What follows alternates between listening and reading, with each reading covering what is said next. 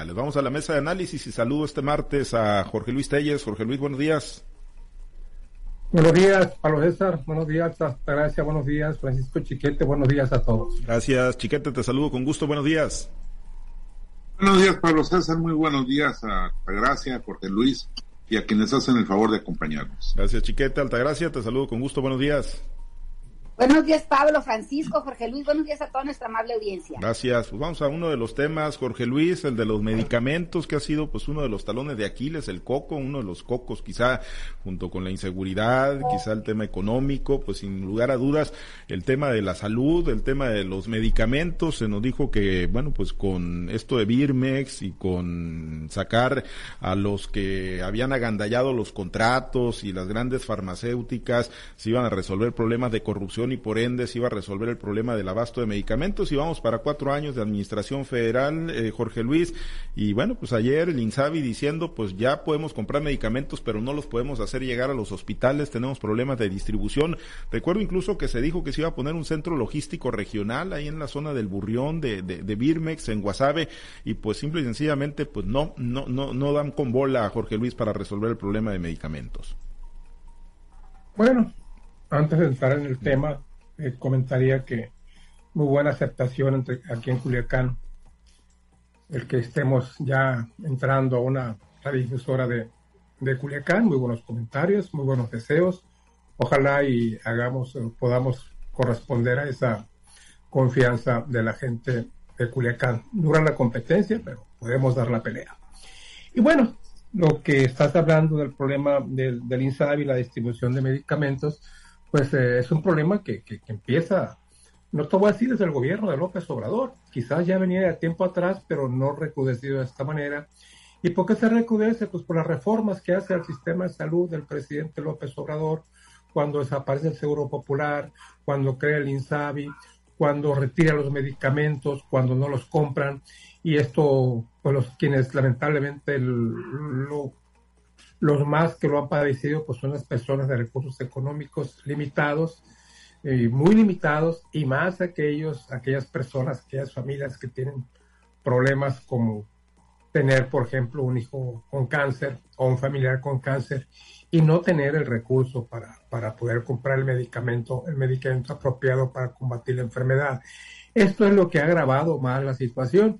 Y aunque se ha hecho el intento, se ha buscado la manera de, resolver el problema, pues lo cierto es que no, no, no, no se ha resuelto. Aquí en Culiacán yo recuerdo del, del, gobernador Rocha que había, que anunció la llegada de algunos medicamentos, mm, un buen lote de medicamentos para Sinaloa, puso incluso hasta una fecha determinada, se llegó a la fecha, no llegaron los medicamentos y ya no se ha tocado el tema, ni siquiera en las conferencias de maneras se ha tocado el tema del abasto de medicamentos.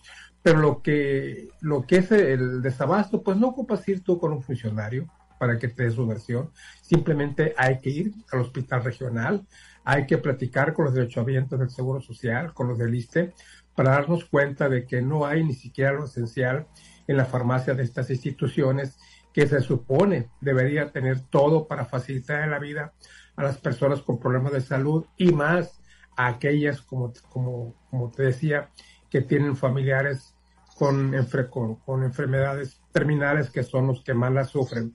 Y el, y el estar ahí, mm, por ser una institución de asistencia social, es llegar dispuesto a desembolsar una gran cantidad de dinero. Si no, si no, se te va a morir el paciente, te vas a morir tú. ¿Por qué? Porque ahí todo, absolutamente todo lo que te aplican es con cargo al paciente con cargo a la familia que está fuera pacientemente esperando la recuperación y que lo único que le diga son las recetas, a veces hasta, tres veces al día, recetas, de medicamentos que tienen que comprarse en las farmacias aledañas cuando hay dinero, cuando no hay, pues ni modo, a esperar a ver qué se le puede suministrar al paciente. Hay declaraciones de Birmes en el sentido de que esto ya, la misma de siempre, en el sentido de que esto ya se va normalizar, que de hecho tienen todos los medicamentos, que se compraron todos los medicamentos ofrecidos, pero que ahora el problema es que no hay, no hay los canales de distribución. Y esto es una cosa tan grave como el que no se tengan los medicamentos. ¿Por qué? Porque si tienes el medicamento en bodega y no lo repartes, pues es como si no lo tuvieras. O estás exento a que, a que caduquen, como pasó con los medicamentos anteriores, que caducaron porque no se entregaron a tiempo. Ese es, eh, ese es el gran problema. Se dice que se ha repartido el 60% de los medicamentos adquiridos, falta un 40%, faltan de hecho en la práctica cuatro meses para que termine el año. Vamos a ver si en lo que resta del año se reparten estos medicamentos y habría que ver también si son los medicamentos suficientes para atender la demanda, no nomás comprarlos, comprarlos por decir este medicamento, tal o cual medicamento, sino ver si son, si son suficientes para atender la demanda y ver si son los que, los que reclaman los pacientes con esta clase de enfermedades. Un, pendiente muy grave del presidente López Obrador, que no tenga solución, que se requiere voluntad y recursos económicos para ello. Pues lo, apunta bien Jorge Luis Chiquete, eh, pues el tener medicamentos y no hacerlos llegar a la población que los requiere, pues es como si no los, como si no los tuvieran, ¿no? Finalmente. Creo que es un crimen peor. Lamentablemente el problema de la, de la salud ha sido muy mal atendido en este gobierno. Yo entiendo que el presidente llegó con un diagnóstico en el que había mucha corrupción, mucha ineficiencia, y quiso cortar por lo sano, cortar de raíz toda la irregularidad que existía. Sí, todos lo sabemos, todos hemos padecido de algún modo o de otro esas eh, irregularidades.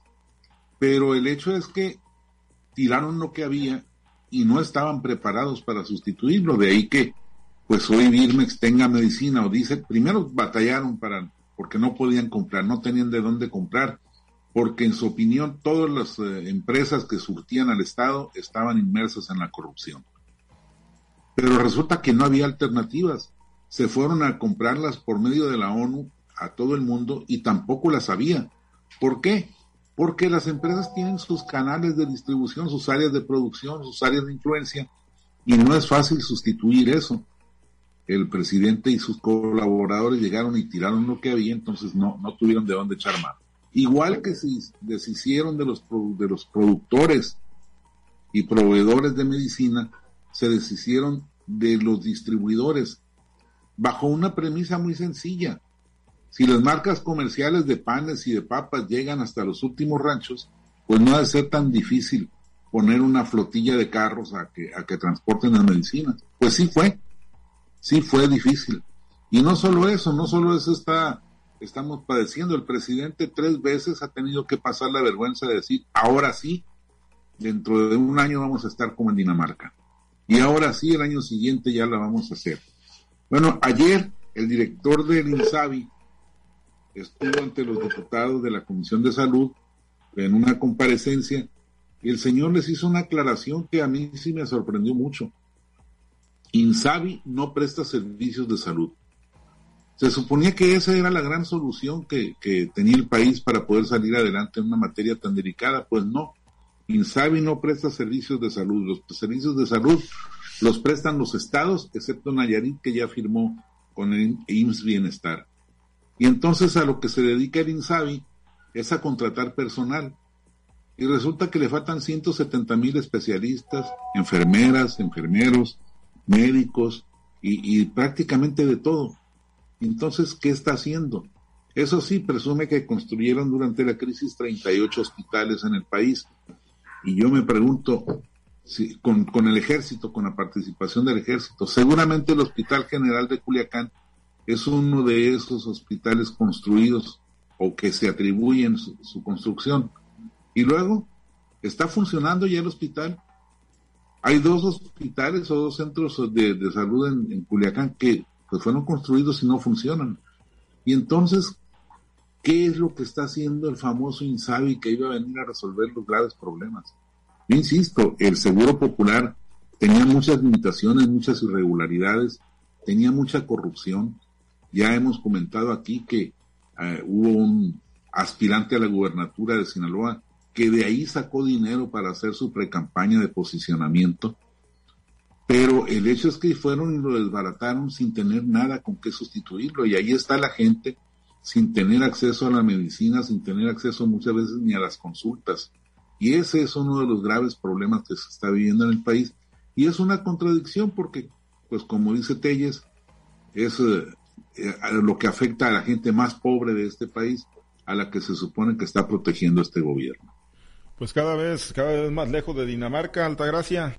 Así es, ni Dinamarca ni mucho menos. Yo creo que no llegamos ni, bueno, ni a cruzar el charco, ¿no? Aquí de, de cualquier, de cualquier río que está aquí. Lo, lo, que es un hecho es que este gobierno de la Cuarta Transformación se ha empeñado en cambiar el nombre. Eso sí tienen mucha creatividad, porque han cambiado el nombre de todo, pero el funcionamiento o la, las, las estrategias, pues realmente no funcionan. Lo único que funciona es el cambio de nombres, porque de ahí en adelante, pues no hay nada. Lo, también es un hecho que destruyeron un sistema de salud mm, carente quizás de, de, eficacia, pero por lo menos estaba saliendo al paso con las, con las enfermedades que, que, se presentaban y con los enfermos que se tenían. El presidente, además de que no ha podido resolver este gran, gran problema de, de, de salud que hay en México, este gran problema de distribución de medicamentos, es la gran táctica que tiene el gobierno de la Cuarta Transformación, pues está confrontado con los mismos eh, padres, por ejemplo, de los niños con, con cáncer, donde se ha dicho una y otra vez que son incluso los niños adversarios del presidente. Y eso creo que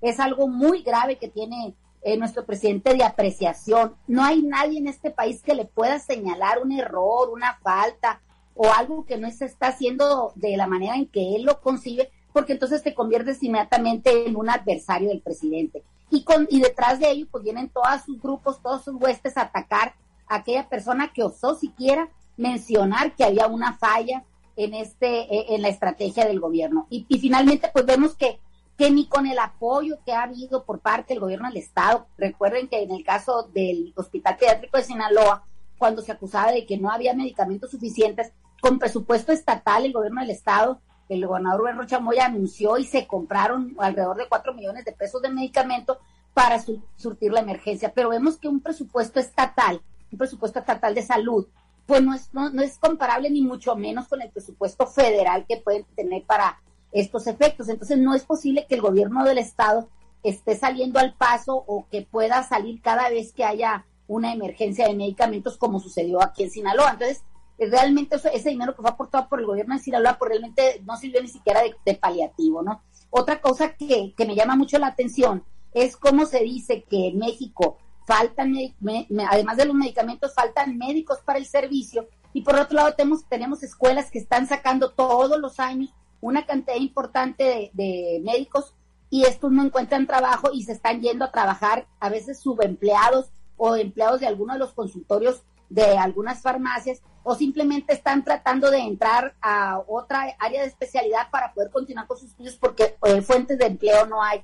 Y el presidente está tratando de traer médicos de otros países para que cumplan con esas bases que no se ocupan con médicos mexicanos. Es un, es un galimatías esto que se está presentando en el Sistema Nacional de Salud y llámese como se llame, dedíquese a lo que se dedique, la única constante es que no tenemos medicamentos, que hay hospitales que no tienen ni enfermos, ni médicos, ni medicinas, y que por otro lado también tenemos una falta muy, muy grave de, de, medicamentos para, para cumplir con los enfermos que tienen con enfermedades crónico-degenerativas o que tienen enfermedades persistentes o de alto grado de movilidad. Entonces, eh, en, en, vía de, de, de, que el presidente, su grupo de, de, gobierno, se pone de acuerdo, la sociedad mexicana está sufriendo pues estos problemas graves de salud. Tenemos más que, más que nunca altos índices de mortalidad de niños con cáncer, tenemos altos índices de mortalidad de mujeres con cáncer de seno, con alta eh, mortalidad también en pacientes que tienen enfermedades como diabetes, hipertensión, enfermedades cardíacas y parece que al gobierno federal pues, pues no les importa, ¿no? Entonces hay que, como sociedad, pues seguir pugnando en que esto se, que esto se mejore y no se trata de tener una gran creatividad para cambiarle el nombre, sino para cambiar las formas de ejecutar eh, las acciones que deberían de estar obligados a hacerlo. Eso me parece que, que más que más que todo se debe de, procurar. El gobierno de, federal no está cumpliendo con esta gran necesidad de la ciudadanía, que es brindarles de una salud de calidad y en cantidad también. Bueno, pues sí, y si tienen los medicamentos, yo coincido con Chiquete, es todavía peor el crimen, ¿no? Si no tienen la manera de hacerlos llegar a la gente que realmente los, los necesita en los hospitales públicos. Pero a quién le consta que los tiene. Pues sí, no, no, no, pues nada, pero pues es que no son iguales, pues, entonces pues hay que creerles, ¿no? Si dice el presidente y si dice Juan Ferrer o Ferrara de, del Insabi que los tienen, pues hay que creerles porque ellos no son como, como antes, ¿no? Entonces, pues digo, vamos considerando el beneficio de la duda, pero al final de cuentas, pues está igual o peor, ¿no? La situación. Si los tienen y no los distribuyen y no llegan a la sociedad, pues está, está peor, ¿no? Entonces, pues esperemos, esperemos que se pueda corregir esto. Eh, nada más, eh, antes de, bueno, en el otro tema, Jorge Luis, pues eh, la UAS, ayer, la semana pasada, pues toda, toda la semana, ¿no? Y este arranque de semana también con la conferencia del gobernador Rocha, pues otra vez poniéndole ahí saborcito al tema y ahora pues ya se metieron en las nóminas, Jorge Luis, ya se metieron a, las nóminas diciendo que el rector pues tiene sueldos exorbitantes, los directores, el rector rápidamente salió a, a responder y decir que, que no era tal, salió y enseñó sus recibos eh, sobre sus percepciones, Jorge Luis, y, y, así, o sea, no, no, no hay nadie que, que dé el manotazo en la mesa, o sea, no, no hay nadie que pues llame a la calma y que le ponga un freno a esto, ¿no? Que ya le está pegando, digo, primero era el tema político de, del partido sinaloense, ahora pues ya más focalizado y muy, muy directo sobre la Universidad Autónoma de Sinaloa, Jorge Luis. Es un tema de los que nos fascinan, ¿no? Sí, que nos pues dedicamos al análisis político, ¿no? Porque todo el mundo, todo mundo se sacó los trapitos al sol. Sí. Hasta el gobernador le tocó su, su, su enjuagada con eso de que gana 100 mil pesos como, como rector, juntándole la jubilación dinámica de, de la universidad, la jubilación del seguro social, lo que percibe como gobernador, los hijos que están en la nómina, o sea que no, no se fue liso el gobernador, pero no se fue liso nadie, ¿no? Ya ves que Madueña le habían sacado que ganaba casi 200 mil pesos eh, mensuales. Ayer mismo, ayer mismo Madueña cita conferencia de prensa donde dice que no, que no gana eso, que nomás gana 110 mil pesos al mes, que no gana 180 mil, que nomás 110 mil, pues, ¿para qué le han de alcanzar, no? Nomás 110 mil pesos al mes, más otras prestaciones a que tenga derecho como rector de la universidad, le sacan los tapitos al sol al presidente de la, de la Junta de Coordinación Política, Feliciano. A este sí se fue grande, a este la suma casi le pega 300 mil pesos eh, mensuales. Y esta se la hace el presidente del el presidente de la, de la, de lo que fue la mesa directiva, que ya no creo que vaya a repetir, ¿verdad? Que Nebo Jorques, el fascista, porque la mesa directiva la, la va a presidir el PRI, aparentemente a partir del primero de octubre entonces el Paz ya está fuera, ya está fuera de la jugada, y como ya se va, bueno, pues aprovechó para pegar una buena raspada a Feliciano, y ahí se fueron, ahí se fueron, nadie, nadie se quedó liso en este affair. Y el que no se el que no mencionaron curiosamente fue, fue Cuen, ¿eh? Cuen como que fue y asusó las cosas y como se hizo para atrás. Y la verdad es que en este, en esta, en este primer día de, de actividades fue el menos raspado. Él apareció por allá en un convivio social, allá no sé dónde, que no le, que por cierto no, no le había dado mucho al, gobernador, pero bueno, pues allá apareció y hasta se tomó fotos, acompañó de la familia, un convivio por allá por Mazatleco Ilustre, allá un convivio que en, un rancho cercano a, Mazatlán, que te digo, maldita gracia le había hecho al gobernador, pero pues en fin, si se trata de eso, de seguir, eh, de seguir eh, insistiendo sobre el tema, pues, pues, pues ahí van a estar, ¿no? Entonces, es lo que nos encanta, el chisme, el mitote, no sabemos si es cierto o no sea cierto, pero, pero, por lo pronto ahí está. Y nadie se quedó liso. Todo el mundo raspado, van a seguir las aclaraciones estos días y van a seguir también las acusaciones. Por lo pronto se dice que cuántos funcionarios, como 30 funcionarios de la UAS, ganan más que el gobernador del estado. Ahí les dejo ese, ese trompo a luña como dicen aquí en Culiacán. Pues sí, chiquete, y bueno, pues en esa, en ese, como se dice, levantadero de, de faldillas, pues quién gana, quién pierde y quién, quién lo detiene, ¿no? Porque digo, parece que en eso están, ¿no? Y coincido con Jorge Luis, un día sí y otro también.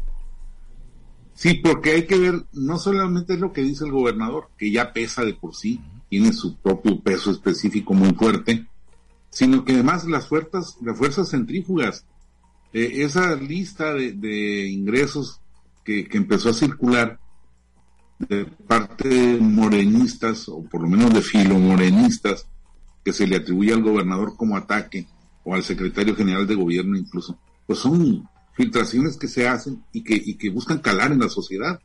Y por supuesto, como advierte Telles, hay respuesta, nadie se queda con, con la pedrada, sino que la quieren devolver, y, y aparecen las listas de los funcionarios uh, gubernamentales que también ganan en una, la universidad, que también tienen ingresos, eh, digamos que culposos por las cantidades. Pero a ver, vamos viendo ¿cuánto debe o cuánto merece ganar un investigador un maestro, un universitario de altos vuelos, con muchos estudios, con mucha productividad? A mí eh, me parece que el problema no es lo que ganen, sino lo que hacen. Vamos a ver este, en la universidad esos investigadores que ganan 150, 120, 160, 40 mil pesos, 106 mil pesos, les quitan lo que, lo que hacen. Yo creo que el problema no está en la cantidad, porque bueno, sí suena muy escandaloso, este, sobre todo con el contraste de la gente común y con el contraste con el ingreso de la gente común y corriente, pues sí, un rector que gana 106 mil pesos mensuales, a ver si le alcanza, a ver si alcanza a salir la quincena, pues contra uno del salario mínimo, contra uno de cuatro mil pesos mensuales, cuando le va bien, cuando gana, contra un 54% de personas que viven del comercio informal. Ese que hoy te puede ir bien y mañana pues no vendiste nada. Entonces, ese es el problema. La, la, el problema no es que haya los, los que ganen mucho, el problema es que hay muchos que no ganan y no está funcionando la fórmula de reparto de la riqueza. El presidente hoy en la mañana decía que no hace falta crecimiento económico para que haya mayor bienestar entre la población.